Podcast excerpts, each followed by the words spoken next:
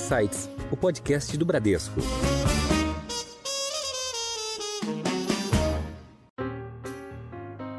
Nós estamos falando aqui que o alumínio de baixo carbono pode acessar novos mercados e trazer novos é, é, oportunidades de negócio para a CBA. Nós estamos falando que o, o, uma agenda S de bem estruturada com indicadores é, é, pode facilitar a captação de recursos com um custo de capital menor. Sim. Nós estamos falando que um ambiente seguro, de, é, de é, é, psicologicamente seguro, que eu quero dizer, além, obviamente, de fisicamente seguro, pode atrair e reter talentos.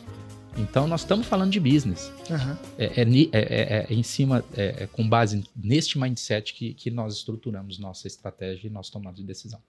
Olá, e sejam bem-vindos a mais um Insights, o seu podcast semanal com ideias que provocam um novo jeito de pensar. Eu sou a Juliana Maeda e você acabou de ouvir um pouco dos destaques de hoje, mas tem muito mais.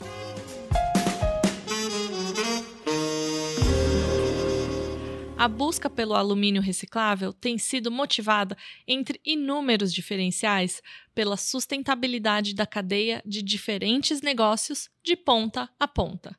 E nesse episódio, que é mais um da série Net Zero, a gente vai entender melhor como é que a Companhia Brasileira de Alumínio, a CBA, vem trabalhando essas estratégias dentro do tema descarbonização nos processos, que é uma pauta essencial, não só para o nosso presente, mas também para o nosso futuro. Para a gente falar sobre esse tema, a gente convidou para a nossa conversa de hoje o Leandro Faria, que é o gerente geral de sustentabilidade da CBA. Leandro, bem-vindo à nossa conversa. Olá, Juliana, muito obrigado. Agradeço a você e ao Bradesco pelo convite. E também está conosco o Marcelo Paschini, que é o diretor de sustentabilidade do Bradesco. Marcelo, obrigada por participar do Insights de novo. Prazer é todo meu, Juliana. Um prazer estar aqui com vocês mais uma vez. Obrigada. Leandro, é, eu queria começar falando, a gente conversou já antes da, da gente começar aqui o, a gravação, o, a CBA é uma das maiores fabricantes de alumínio da América Latina, né? É, vocês têm essa dominância e também é, essa inovação muito presente é, na, na companhia. Vocês estão no mercado há mais de seis décadas e estão presentes aí em sete estados uh, brasileiros diferentes. Mas eu queria entender um pouquinho o tamanho e a importância da companhia. É, como é que tem sido a evolução do mercado de vocês uh, nos últimos anos? Se puder contextualizar um pouco dos grandes números é, para a gente, é, a gente sempre começa o bate-papo com essa apresentação das empresas. Claro, Juliana. Bom, a CBA, a Companhia Brasileira de Alumínio, é, é aqui no Brasil a única companhia completamente é, verticalizada ou integrada produtora de alumínio, uma das poucas do mundo. Uhum.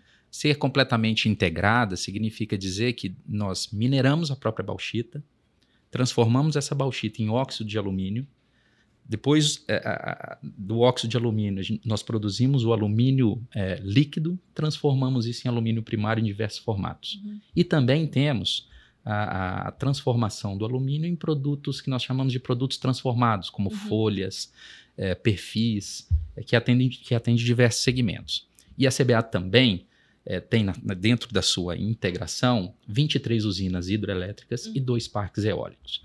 Então, por, é, por, essa por, por isso tudo, nós somos uma empresa é, produtora de alumínio integrado, aqui no Brasil a única e no mundo uma das poucas. É, temos aproximadamente 6.600 empregados ao final de 2022 é, e somos uma empresa investida do grupo Votorantim SA, que possui outros segmentos além da produção de alumínio. Sim. Nós abrimos capital é, em 2021, em julho de 2021, e, e desde então é, possu, a, a Votorantim S.A. possui a, a, a o, é, é a sócia majoritária, melhor dizendo, com 68% é, das ações da companhia. Uhum. Muito interessante. Leandro, é, falando na Votorantim, né, a gente vê a Votorantim num posicionamento muito diferenciado mesmo em termos de SG né? não só pra, com a CBA, mas com as diversas empresas. E, inclusive, com compromissos de net zero por, por muitas delas. Né?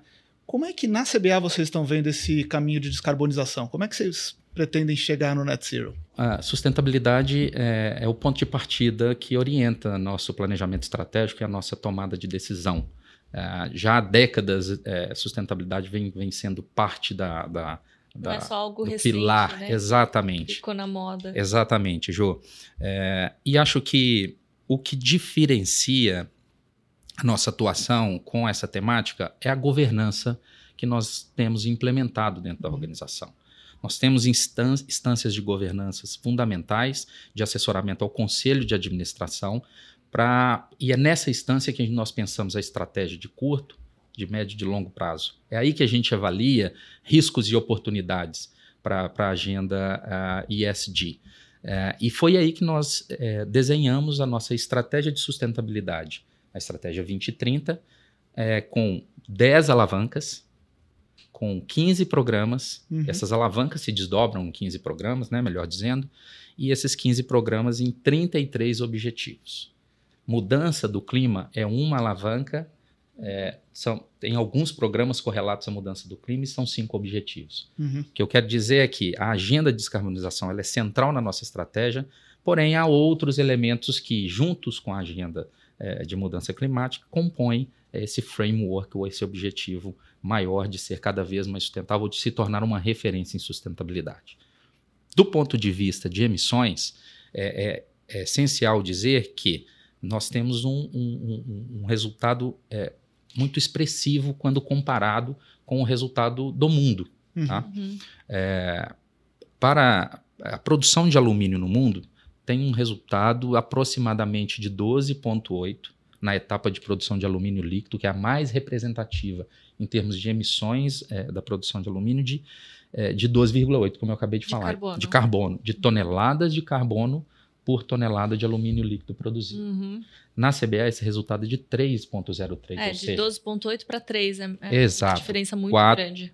Mais de quatro vezes menor. Uhum. Né? E por que, que é, é, esse resultado ele é tão relevante? Porque, como eu mencionei, sustentabilidade já está há décadas na, na nossa tomada de decisão. Uhum. E principalmente porque temos a, a, a, a condição de produzir energia é, renovável 100% da nossa energia é de fonte renovável, Sim. das nossas próprias hidroelétricas, esse, esse resultado é tão expressivo. Ou seja, a, a emissão é, de produção de energia ela é neutralizada na CBA, uhum. o que se difere do resto do mundo é, do ponto de vista de matriz energética especialmente na Europa e na Ásia. Uhum. A matriz energética é, base, é, baseada em combustível fóssil ou carvão. carvão. E no caso da CBA, nós temos essa vantagem é, expressiva de produzir, de ter a capacidade de produzir 100% da nossa energia de fonte renovável.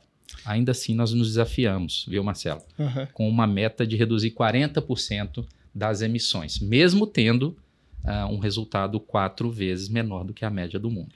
Então, essas iniciativas é, de reduzir em até 40%, e, e, obviamente vocês já têm uma emissão muito baixa, vocês querem reduzir mais ainda, né, em quase 50%, emitindo quase 1,5%. A gente não sabe como é que vão estar os outros players uh, no mundo, mas até 2030 é a meta de vocês em reduzir é, em 40% essa emissão de, de, de 3 é, para 1.6, alguma coisa assim. Então, quais são essas iniciativas que vocês têm tomado?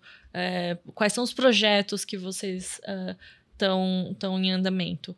São alguns, é, Juliana. É, acho que vale dizer também que dos 40% é, previstos com ano base em 2019, nós já reduzimos 26%. Ah, então, então, a tá trajetória está indo bem.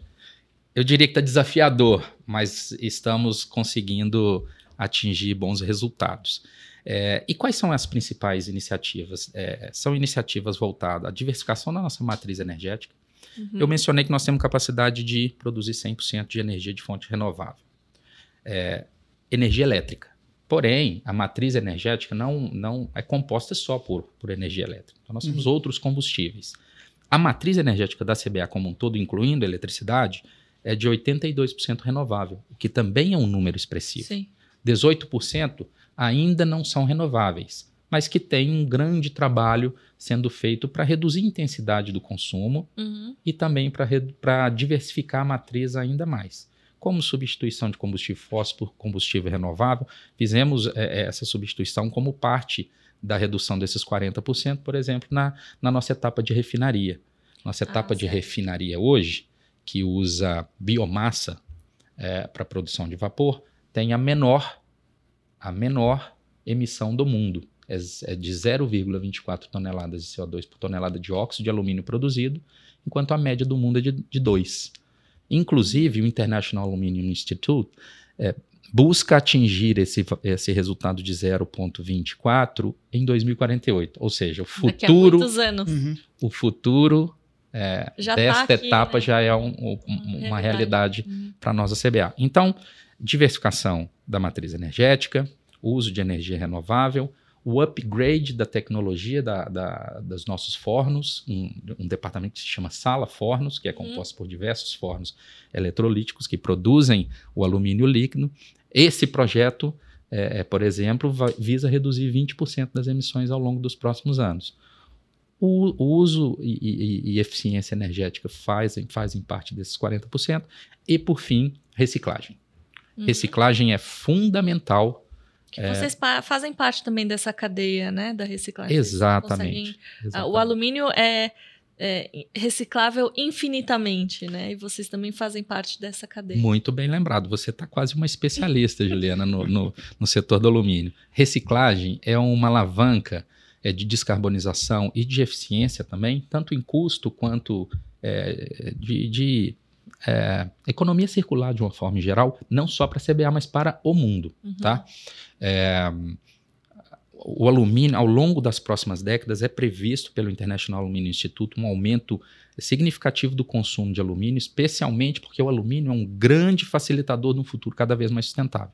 Sim. Se nós estamos falando de diversificação de matriz energética, nós estamos falando de energia solar, que vai alumínio. Que também Nós estamos falando de energia. Os painéis solares usam alumínio. Exato. Eles não corroem, né? Exatamente. Tem maior durabilidade comparado com aço. Exatamente. Exatamente. É, então, energia eólica, consumo também. de alumínio. Uhum. E como você bem mencionou, o alumínio ele tem características ou características intrínsecas que são sustentáveis por natureza. Uhum. Você mencionou e, e, vale a pena repetir, ele é, sem, ele é reciclável é 100% reciclável infinitamente. Você pode reciclar e reciclar o alumínio sem que ele perca as propriedades que, que, que como você também citou, não é corrosivo, né, é flexível, uhum. é durável. Sim. Então, a, a, o uso do alumínio, especialmente o alumínio de baixo carbono, é um, um, um grande é, facilitador né, da transição energética aqui no Brasil que já tem uma matriz energética, inclusive, muito boa, como no mundo. A gente tem visto, por exemplo, o setor automotivo crescendo é, rapidamente a produção de carros é, elétricos. Que usam muito alumínio. Que também. usam muito alumínio, exatamente por, pelo alumínio ser leve. Ser mais leve. Né? E possibilitar a redução de peso do veículo e, portanto. Emitir menos. Exatamente. Mesmo os combustíveis, mesmo os veículos movidos a combustível fóssil, uhum. ainda assim quando mais leves, a, a, reduzem aí o consumo de combustível. Como, por exemplo, e vale citar que, como por exemplo, uma parceria que nós fizemos com a, a Marco Polo. Uhum. Marco Polo é uma uhum. indústria uhum. que produz um, ônibus e que, e que, e que em, em, conjunto conosco, e aqui eu faço um parênteses, que a CBA não só busca produzir alumínio, mas também co-criar com os, com os nossos clientes. Ah, tá. Especialmente na agenda de sustentabilidade, parceria é um elemento crucial. Uhum. Para a complexidade dos problemas que estamos vivendo, também é necessário que as soluções tragam complexidade. Né? Uhum. E parceria pode facilitar a, a, né, a, construção de uma solução cada vez mais útil para quem, quem participa da, dessa construção. Então, fizemos uma boa parceria com a Marco Polo para desenvolver o teto do ônibus de alumínio inteiro. Hum. Uma peça inteira que substituiu o material utilizado anteriormente, que levou à redução de peso, que lev levou à facilidade de, mon de, de, montagem e que, portanto, contribui para a redução de emissões de carbono e muitas outras, muitos outros benefícios. Bacana. Muito interessante. E, bom, a gente nota que esse tema de sustentabilidade, no fundo, colocou vocês num patamar completamente diferenciado do ponto de vista de competitividade, né? Tanto aqui no Brasil quanto no exterior. E, e a gente tem visto mais recentemente a monetização do carbono, né? No fundo, atra seja através de, do, dos mercados regulados, né? seja através do CIBAMS, né, que a gente até estava conversando um pouco antes aqui do, de começar o podcast. Como é que você vê a CBA nesse panorama competitivo internacional e como é que a gente pode ter outras alavancas que permitam vocês estarem cada vez mais competitivos nesse cenário? É, uma, é um excelente ponto, Marcelo, porque quando a gente fala de sustentabilidade, nós não estamos falando exclusivamente do aspecto ambiental ou unicamente do aspecto social, nós estamos falando da correlação dessas coisas, inclusive é, de eficiência, né, de geração de valor compartilhado para todos os envolvidos, e, é claro, sobre economia. Uhum. Né? Quanto, quanto vai nos custar é, as questões de mudança climática, por exemplo? Uhum. É, recentemente eu vi, eu li uma, uma matéria da Valor, Valor Mundo, que trouxe perspectivas é, relevantes sobre o custo é, dos efeitos da mudança Sim. do clima. Como, por exemplo, é, qual o custo de seguros para é, o uso do solo em ambientes onde há uma recorrência de incêndio. Uhum. Será que isso vai se viabilizar? Quanto, quanto isso vai adicionar de custo na produção é, de, de, alimentos, por exemplo? Uhum. Né? É, então, se você é, analisar do ponto de vista da perspectiva de que é, a mudança do clima vem afetando a, a, forma como, como os negócios são feitos, aqueles produtos que é, são aliados ou que vêm buscando reduzir emissões, é, se posicionam num, num, patamar de oportunidade bem relevante, Sim. que é o nosso caso, por exemplo. Quando nós oferecemos um alumínio para os nossos clientes que tem, no mínimo, quatro vezes menor do que a intensidade é, de emissões é, do alumínio de forma global, ou da média da produção do alumínio global, nós estamos oferecendo para os nossos é, parceiros descarbonização do próprio produto que eles têm. Uhum. E é claro que nesse cenário a gente busca uma parceria que seja é, uma parceria é, construtiva, né? Para o nosso cliente, para nós e para quem consome o produto. Porque no fim do dia, a, a gente tem visto companhias como a CBA e muitas outras companhias se engajando no assunto, e também temos visto que é, é, o consumidor final está mais atento a essas questões. Sim. Porque na prática nós estamos falando de, uma, de efeitos que não afetam só as companhias, governos, mas afetam todos nós. Uhum. Então, portanto, há sim um, um, uma possibilidade de, de, de ganho é, monetário, monetário é, seja na relação é, é contratual né, uhum. entre, entre, entre du duas companhias, seja é, no enfrentamento de taxas, como você colocou, que é a taxa do CIBAM. CIBAM já foi definido, está sendo implementado, começa agora, em outubro desse ano, a fase experimental, uhum. e em 2026 a fase regular, onde alumínio de maior intensidade do que o desempenho europeu vai precisar, então, é, adicionar uma taxa é, hum. para compensar o, o, o, o, excedente de emissões que tem entrado é, na União Europeia. E a gente vê outros países se movimentando no mesmo sentido.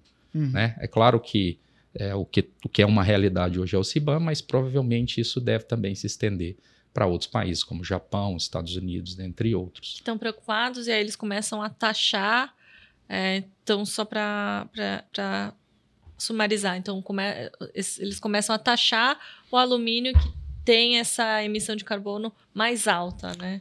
Dando preferência para o alumínio que é baixo carbono, e aí por isso que a CBA está já à frente. Exatamente, a preferência do alumínio de baixo carbono, até para que haja essa sobretaxação como um estímulo de descarbonização daquele, daquele material que, que seja intensivo uhum. em carbono.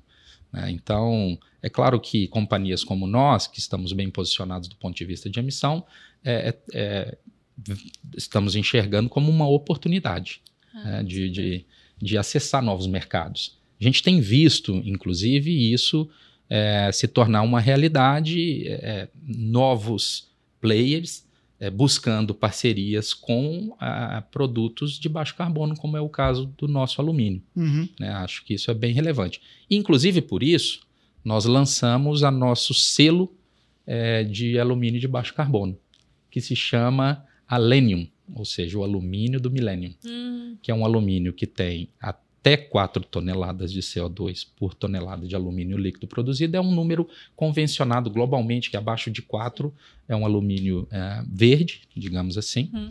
é, e que pode, então, contribuir para a cadeia na, na descarbonização dos Sim. produtos que são fabricados a partir daquele alumínio.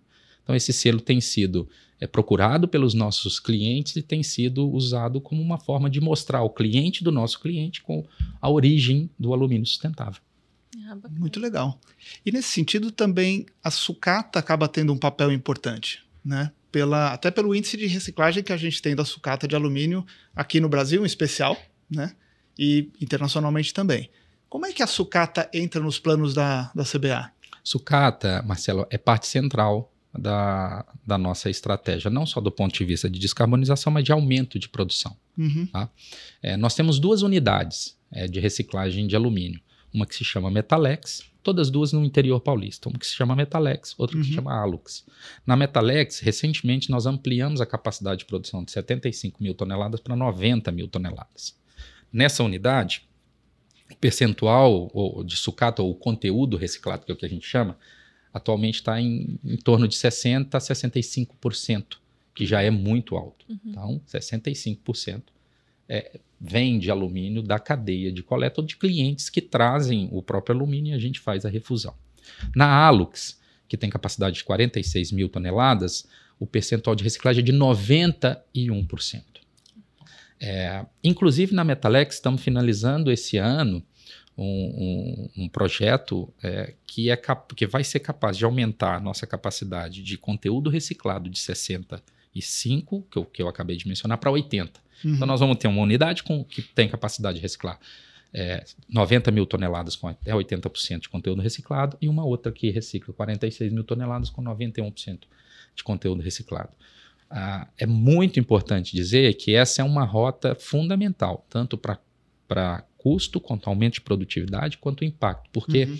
a, a produção de alumínio, de alumínio é, reciclado, consome 5% da energia em comparação com a mesma produção, é, considerando todas as etapas produtivas. Uhum. Por que, que isso é possível? Você elimina duas etapas que são carbono intensivos. Você elimina a etapa de produção do óxido de alumínio. Na verdade, você elimina a etapa de mineração, produção de óxido de alumínio e Uhum. alumínio líquido. Elimina essas três etapas. Essas três etapas juntas representam 90% das emissões. Ah, Você entra então com a sucata direto no forno, faz ali a fusão e forma novo produto de alumínio. É fundamental essa, atuação em reciclagem, não só para nós da CBA, como para o mundo inteiro. sim, com certeza. E a gente falou bastante sobre é, ecossistema, a, a atuação para descarbonizar, né, para ajudar o meio ambiente.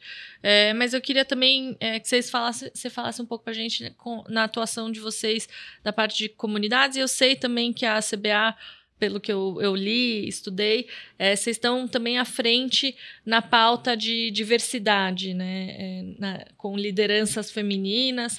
É, então, se você puder dar um pouco para a gente, é, nas outras letras, o, o S e o G, é, de um pouco de projetos e atuação de vocês.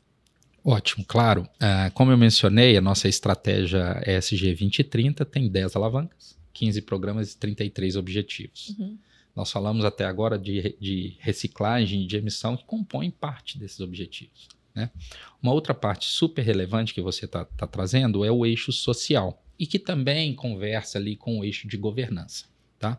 A nossa atuação social, é, é, Ju, ela, ela é pautada em alguns pilares de desenvolvimento. A gente acredita muito fortemente que desenvolver as comunidades onde nós estamos presentes é fundamental é, é, para o crescimento da própria localidade, muito além do assistencialismo, que nem é muito uma linha de atuação é, nossa, foi recentemente com a questão da pandemia, mas Uhum. via de regra não é a nossa linha de atuação, nós, nós é, é, privilegiamos ou temos atuado, melhor dizendo, em, em algumas linhas de atuação, que são elas. A primeira é desenvolvimento da educação Hum, através de um programa que se chama Parcerias Votorantim pela Educação, nós buscamos desenvolver os gestores educacionais, gestores eu estou dizendo, é, diretores de escola e, e, e, é, é, e professores, Uhum. para que eles possam oferecer cada vez mais uma, uma educação de qualidade. E esse, para a gente, é um pilar fundamental, não só para a gente, mas para o Brasil inteiro. Educação é fundamental. O outro pilar de atuação é apoio à gestão pública. Uhum. E isso é muito amplo. É apoio à gestão pública em quê? Depende. Depende da necessidade local. A ideia, então, é que a gente possa contribuir com a- a- as municipalidades ou os gestores das municipalidades, né, executivo especialmente, a buscar mecanismos de melhor utilização dos seus recursos. Vou dar um exemplo. Com a questão da pandemia, nós desenvolvemos um programa que chama Apoio à Gestão Pública em Saúde.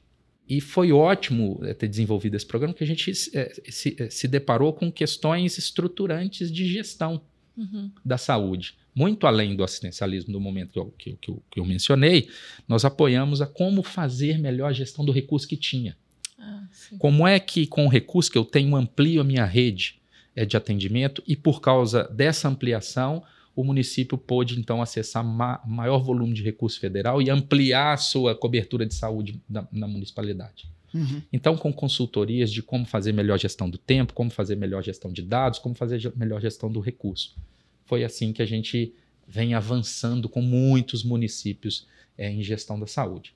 Também há eh, gestão financeira, Uhum. apoio a saneamento, aí depende da necessidade local. Então, essa é a segunda linha de atuação. A terceira é empreendedorismo local. A gente acredita que aumentar a capacidade de geração de renda eh, da- das comunidades é super importante para o crescimento da comunidade como um Sim. todo, né? crescimento de pequenos negócios. Então a gente busca nesse, nesse programa criar maior dinamismo com a criação de pequenos negócios, suportando outros que já existem, como eh, e especialmente ligados à vocação do local. Uhum. Então, se na região onde nós mineramos a vocação é a produção de frutas, então nós buscamos, junto com a cooperativa que produz frutas, capacitar os produtores de fruta para ter uma melhor produtividade Uhum. por, por hectare ou por área produzida. Né? Uhum. E, por fim, apoio é, é, na proteção de direitos. Direitos da criança, do adolescente, junto com conselhos é, de proteção da criança, do direito da criança e do adolescente Uhum. local. É, também na pandemia a gente viu que isso é, aconteceu, é, diversas situações de, Uhum. de, de, é, infelizmente, de, de Aumenta, violação né? dos direitos de criança, de Uhum. adolescente. Né? E a gente então atua é, muito fortemente nessa área. Então esse é um, é um eixo social que, digamos, é, é, que podemos dizer assim, que tem a ver com a comunidade local. Sim. Há uma outra atuação social que você mencionou, é a própria avanço de diversidade, equidade e inclusão. Um dos eixos de cultura da CBA é a divergência construtiva. A gente acredita mesmo no debate Uhum. Uhum. em prol da melhor ideia. A, a melhor ideia pode não ser a minha nem a sua, mas pode ser a combinação da nossa. E para que isso aconteça, a gente tem que ter um ambiente é, de segurança psicológica, onde você possa expressar a sua ideia, eu também posso expressar a minha, que a gente busque em comum um- um- uma solução que, é, é, que seja ótima para todos. E como é que a gente vai ter divergência construtiva se, a- se a gente não tiver pessoas diferentes? Muito além da própria importância de ter um ambiente é, é, diverso, estou trazendo aqui a perspectiva de um eixo de cultura que a gente acredita que impulsiona o negócio para frente. Então, Claro. para nós, mulheres é, e outras e, e- pessoas representantes de outros é, grupos, Grupos. minorizados são fundamentais. Nós temos uma meta de atingir número de mulheres, 25% de mulheres na liderança até 2025. Uhum. E a gente está em 22. Tá aí. É. A gente está em 22 agora e está aí, 2025, né? A gente saiu é, em 2019 de 15%. É, e como que a gente vem trabalhando isso? A gente vem trabalhando na base, como, por exemplo, programas sociais que também é, buscam essa interface como formação de mulheres para operação que Pra chegarem estimulam, eventualmente, exatamente, sim. que estimulam o crescimento de mulheres na base. Em 2019 era 8% na base. Nós estamos hoje com 17%. Ah. Uhum. Né? Nossa É, indústria é a uma indústria pensa- metalúrgica, Exato, é, é mineração e metalurgia. É, dominada na, na, na, na base por homens, né? Naturalmente. Exatamente. E a gente vem com programas é, e questões estruturantes, como formação de um comitê de diversidade para suportar a diretoria na tomada de decisão, estabelecimento de uma estratégia de diversidade, equidade e inclusão com cinco pilares de atuação, sendo é, atração, retenção, governança, é, dentre outros, cadeia de valor. é, é, que, que estruturam como é que a gente vai chegar lá e tornar um ambiente cada vez mais inclusivo, onde existam oportunidades iguais para todos. Né? É, a gente fez, inclusive, uma parceria com o Senai nos últimos anos para formar mulheres. Uhum. Nós começamos com uma turma piloto, formamos 20 mulheres, admitimos em posições que eram predominantemente masculinas. Ah, legal. E no segundo ano a gente ampliou essa, essa, essa parceria com o Senai e formamos 250 mulheres. E, e, a ideia, então, é que a gente estimule mesmo uh, que nosso ambiente cada vez mais possa ter essa, essa diversidade de pensamentos, de pessoas, e, que com isso todo mundo ganha, inclusive, e obviamente, o nosso negócio. Com certeza. É, no fundo, tudo isso é essencial para a sustentabilidade a longo prazo da empresa. Exatamente. Né? São investimentos realmente fundamentais, tanto do ponto de vista ambiental, que você comentou, quanto do ponto de vista de governança social, enfim. Exatamente, pontos, né? Marcelo. Né? Assim, a, a, gente realmente acredita é, é, nos aspectos ESG é, muito além do, do, ponto de vista unicamente ambiental. Uhum. Nós estamos falando aqui que o alumínio de baixo carbono pode acessar novos mercados e trazer novos é, é, oportunidades de negócio para a CBA. Nós estamos falando que o, o, uma agenda ESG bem estruturada com indicadores é, pode facilitar a captação de recursos com um custo de capital menor. Sim. Nós uhum. estamos falando que um ambiente seguro, de, é, de é, é, psicologicamente seguro, que eu quero dizer, além, obviamente, de fisicamente seguro, pode atrair e reter talentos. Então, nós estamos falando de business. Uhum. É, é, em cima, com base neste mindset que, que nós estruturamos nossa estratégia e nosso tomado de decisão. E falando um pouquinho sobre o, o, alumínio em si, a gente muda um pouquinho, talvez, a pauta. É, falando sobre o, o metal, é, a gente faz, você já comentou que ele é, tem diversos usos e os veículos elétricos têm sido um dos é um dos usos que está despontando aí. A gente vê que uh, cada vez mais os, os, veículos elétricos estão no nosso dia a dia e a tendência é só aumentar. É, mas tem algum outro setor? Uh, uh, eu sei que também tem uso na construção civil. É óbvio que a gente sabe, conhece todo mundo a latinha de, é, de refrigerante, etc. É, quais são os setores que estão é, demandando mais e, e, e, você vê como um, um grande consumidor? Eu acredito que não tem espaço para que a gente pense diferente, seja qual, qualquer, seja qual setor que for, e não produzir de uma maneira sustentável Sim. mais. Mas é claro que a gente vê alguns setores é, com engajamento ou com uma velocidade, talvez, de, de adaptação maior, como você bem citou, o setor automotivo é um deles. Eu dei o exemplo aqui da, da, da do, do teto do ônibus é por uma questão de economia de combustível, por várias questões de, de, de impactos ambientais, redução de emissões, etc. Então, o setor automotivo tem, tem é, investido bem é, nessa descarbonização, na redução de peso e na eletrificação da frota. A gente tem visto também que é, o setor de energia é, tem buscado a diversificação da matriz energética e o alumínio ele é fundamental nesse processo. A gente já falou dos painéis Nós falamos solares, há pouco né? dos painéis solares. O setor de produção de embalagens para alimentos também tem é, é, feito um processo de transição é, é interessante é, do ponto de vista de pensar em como é que o, a embalagem pode ter maior circularidade ou capacidade de reciclabilidade. Sim como é o caso da lata. E, e, inclusive, vale a pena mencionar a embalagem, por exemplo, essa embalagem multicamadas, ou embalagem uhum. Tetra Pak, que é composta por papelão, polímero e alumínio. Até recentemente tinha uma certa dificuldade de criar um processo que pudesse reciclar de forma viável hum. esta, esta embalagem. E a CBA desenvolveu recentemente uma tecnologia que se chama REAL, é, Recyclable Aluminum, que pode e que consegue é, separar o alumínio do polímero. O alumínio volta para a rota de produção de alumínio ah, e o polímero sai com uma qualidade altíssima que pode também fechar o ciclo é, de circularidade. Este projeto foi patenteado por nós e a planta está em fase de montagem, o aqui que vai Brasil, aqui no né? Brasil. Você perguntou no início da nossa conversa sobre inovação, esse é um case importantíssimo. Inclusive, inovação é, é, é, um dos pilares estratégicos da CBA. Tá? Acelerar crescimento, aumentar competitividade, consolidar em, em, como é, é, se consolidar como referência em SD, inovação e pessoas são os pilares que suportam a nossa estratégia. E, portanto, a gente criou esse, esse projeto é, que é capaz de reciclar as embalagens e, e, e todas as futuro... camadas da embalagem Tetra Pak. Exato. Como eu mencionei, você tem basicamente três materiais: papelão, polímero e alumínio. O papelão já é reciclado, já, já existe rota de separação Sim. e já vem sendo reciclado. O polímero e o alumínio, é, é que era um X da questão. Fora. Que inviabilizava eventualmente a reciclagem desse Sim. material.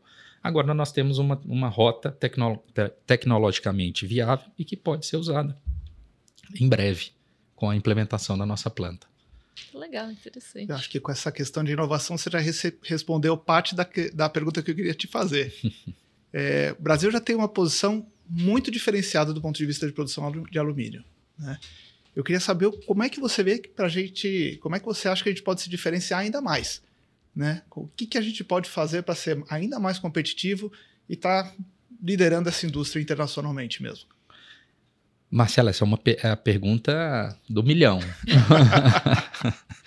eu diria que tem muitas ações, mas é, é, potencialmente eu acredito que se articularmos é, é junto né, com o poder público, é, desoneração de algumas algumas. Ó, nós falamos há pouco sobre mercado de carbono, certo? Ou, ou custos adicionais do mercado de carbono.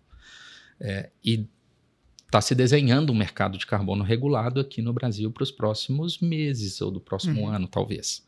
É, se neste processo de criação de um mercado que é, estimule a, a novas tecnologias ou tecnologias que nos tornem é, menos intensivos em carbono, mais competitivos é, e que também proteja a nossa competitividade de produtos que chegam aqui intensivos em carbono, se a gente soma essas duas iniciativas é, e você produz mais é, com menos carbono, uhum. é, também cria condições para que produtos não cheguem aqui para competir com o nosso investimento que está sendo feito. Pode ser que a gente é, é, consiga aí um espaço bem interessante e viabilize exportação e viabilize novos mercados e viabilize novas, é, novos parceiros comerciais. Uhum. Então, um Acho ponto que o mundo está caminhando, né, para essa mentalidade, todo mundo sendo um pouco mais. Não é só um, uma palavra, uma sigla da moda, né? O mundo está muito mais consciente e acho que é, ter esse posicionamento já a já ter esse posicionamento há muito tempo, acho que vai ser uma grande vantagem, né? É claro, é, é, concordo plenamente com, com o seu ponto, Ju, e, e especialmente você ter o posicionamento e você ter a condição de atender um, uma demanda é, que cria esse futuro tão sustentável, já é ótimo. Agora, melhor ainda se você, com, com, com essa condição em mãos, formar parceria com outros interessados também, seja com o poder público, seja com outras instituições privadas, para escalar essa solução uhum. é, de forma que o impacto, o impacto né, positivo não fique centralizado, mas que possa ser é, distribuído. Permeado, né? É. Nós falamos é, é, é nós, ao, ao, longo do nosso bate-papo aqui, a gente está falando de diversos stakeholders envolvidos, né? Uhum. É, mas um super relevante que nós não podemos deixar de, de trazer para conversas é, é, a cadeia de, de fornecimento, uhum. o supply chain. Né? Então, quando você forma essas parcerias, é, é supply chain, é, é, com quem contrata, governo facilitando eventualmente acesso a novos mercados, ou, uhum. ou, desonerando, ou criando condições de inovação tecnológica, melhor dizendo. Uhum. quando você cria esse ambiente de cooperação, acho que o impacto, porque a mudança do clima não é local, ela é global. Sim. Então, tal como o desafio é global, a solução também precisa ter Sim. mesma escala. É, e essas parcerias são fundamentais. Para a cadeia de valor, por exemplo, nós desenvolvemos um projeto que chama Suprimento Sustentável, que visa trazer os nossos fornecedores para uma discussão de como é que nós podemos ser mais eficientes, como é que nós podemos ser menos intensivos em consumo, como é que a gente cria soluções que você ganha como meu fornecedor, que eu ganho como, como o seu cliente e que uh, a gente gera impacto para o entorno, seja no aspecto ambiental, seja no aspecto social, seja no aspecto de custo. É um programa que a gente acredita muito, porque para a gente só faz sentido de fato se a gente for junto. Muito legal. Eu queria continuar essa conversa. A gente queria continuar é. essa conversa, né? Mas infelizmente a gente está chegando ao final e a gente aqui no Insights tem uma tradição de pedir para os nossos convidados. Então eu queria pedir para você uma dica cultural, um livro, uma série, um filme, uma exposição é, que tem te inspirado ultimamente. Olha, tem, tem, a gente tem se deparado com muitas fontes de informação, especialmente ESG ou sustentabilidade, mas eu, eu, eu, eu gostaria de deixar duas dicas, se você me permite. Claro. O, liv, o, o livro Net Positive, do Andrew Winston e Paul Pullman, eu acho que é um, um livro que amplia a perspectiva de não só buscar é, reduzir o impacto, mas transformar aquele impacto num impacto positivo. E é possível fazer isso em muitas iniciativas. Né? E acho que quando a gente pratica, cada vez mais vai sendo possível é, você ampliar isso para iniciativas que às vezes você não enxergava uhum. é, é, uma oportunidade. E uma outra dica de uma grande amiga e precursora dessa agenda de sustentabilidade aqui no Brasil é o livro é, Vivi para Ver, é, da Sônia Consiglio que é, um, é uma expoente no tema e que lançou esse livro com, a, com, a, com as suas histórias ao longo de muitos anos de atuação já nessa agenda. Inclusive, a Sônia ela é membro do nosso comitê de sustentabilidade, é membro independente do nosso comitê de sustentabilidade e, e é pioneira nos Objetivos de Desenvolvimento Sustentável pela ONU, uhum. reconhecida como pioneira aqui no Brasil. Então, para os nossos ouvintes, gostaria de deixar essas duas dicas. Muito bacana. Marcelo, qual que é a sua dica para a gente hoje? Olha, a gente está bem sincronizado, viu, Leandro? Era mesmo? Porque, inclusive, eu tive com o Paul Pullman recentemente, né, num evento que ele teve aqui no Brasil, e a gente discutiu um pouco sobre esses conceitos que ele colocou dentro do livro. Ele que foi CEO da, da Unilever, né?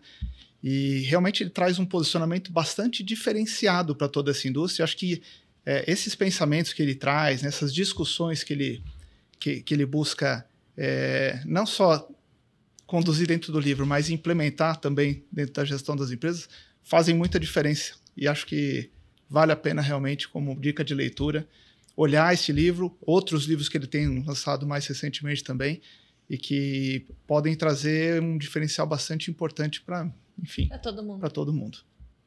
E não foi combinado, e não né? Foi combinado. Estamos bem sintonizados, Marcelo, Muito isso é bom. Bom, esse foi mais um episódio do Insights, o podcast do Bradesco, e eu tive o prazer de conversar com Leandro Faria, que é o gerente geral de sustentabilidade da CBA.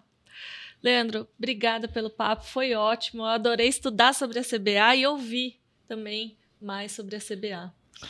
Ju, eu agradeço muito a participação e estou aqui à disposição. Muito bom, obrigada. Eu também quero agradecer ao Marcelo Pasquini, que é o diretor de sustentabilidade do Bradesco, por participar mais uma vez do Insights. É um veterano de Insights. Marcelo, obrigada. Imagina, Ju. Prazer estar aqui novamente, né? E obrigado, Leandro, por, por todos os insights e todas as considerações aqui. Realmente, para a gente é uma satisfação estar falando com vocês e ver todo esse avanço de agenda que vocês têm tido. Com certeza. Ao longo do tempo. Né? Com certeza. E você que nos acompanha já sabe, tem sites novo toda semana nas principais plataformas de áudio, no YouTube e agora também no Instagram, no perfil podcast.insights. Segue a gente fique por dentro das gravações, dos bastidores e muito mais. Tchau, até a próxima!